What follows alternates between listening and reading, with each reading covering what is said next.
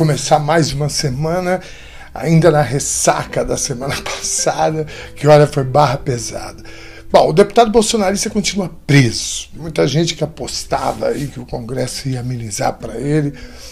Ele mesmo mandou né, uma panca aí quando foi preso. Ele disse no vídeo que ele gravou na hora da prisão: vamos ver quem é quem, né? endereçado para o ministro Alexandre Moraes.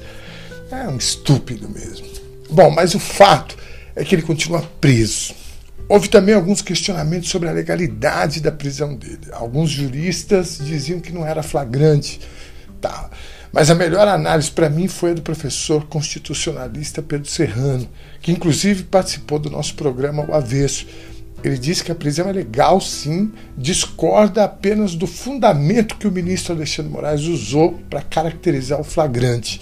O argumento de crime permanente, que segundo o professor Pedro Serrano, isso é perigoso. E é mesmo, né? Porque imagina, tu posta um vídeo e daqui dois anos vem a polícia e te prende. Mas o professor lembrou que a prisão foi feita antes das 24 horas da postagem. Né? Então, flagrante mesmo. Agora, ele ponderou sobre o uso da Lei da Segurança Nacional, que é uma questão inédita e que, segundo ele, pode abrir precedentes perigosos para o Estado de Direito e a verdade. Bom, o programa que o professor Pedro Serrano participou está aqui na minha timeline, no Facebook, também no YouTube, no Spotify em formato de podcast. E agora uma novidade nós criamos o corte do avesso, que são os melhores momentos dos nossos convidados em nosso programa. Às vezes você não tem tempo para assistir o programa ao vivo e também não tem tempo para assistir na íntegra, então nós criamos o corte do avesso, que são os melhores momentos do nosso programa. Bacana? Bom, o Bolsonaro continua aprontando, óbvio, mas o que mais me chamou a atenção mesmo é o silêncio dele em relação ao deputado Daniel Silveira. Cara, ele não dá um pio, ele tá caladinho. Eu já falei aqui que uma das características mais fortes desse tipo de gente é a covardia, não é? É impressionante, cara. Vocês viram o pedido de desculpas do Daniel Silveira, para os deputados? É patético. Os caras não têm constrangimento nenhum.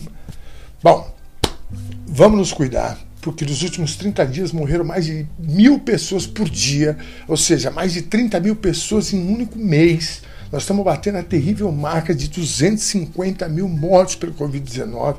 A vacina está uma estabilidade geral, em alguns estados já acabou.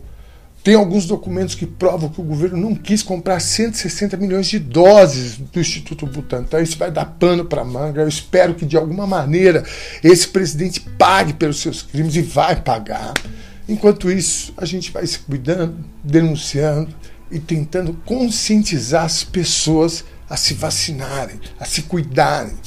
Uma boa semana para vocês, boas vibrações, se cuidem e se puder, se inscreva no canal, curta, compartilhe, deixe um comentário, ative o sininho para vocês receberem o aviso dos nossos vídeos. Um baita abraço, um beijo carinhoso para todo mundo. Amanhã às nove da manhã, programa ao avesso, ao vivo, nove da manhã, cedinho, não vai esquecer não. Bacana? Uma boa noite para vocês.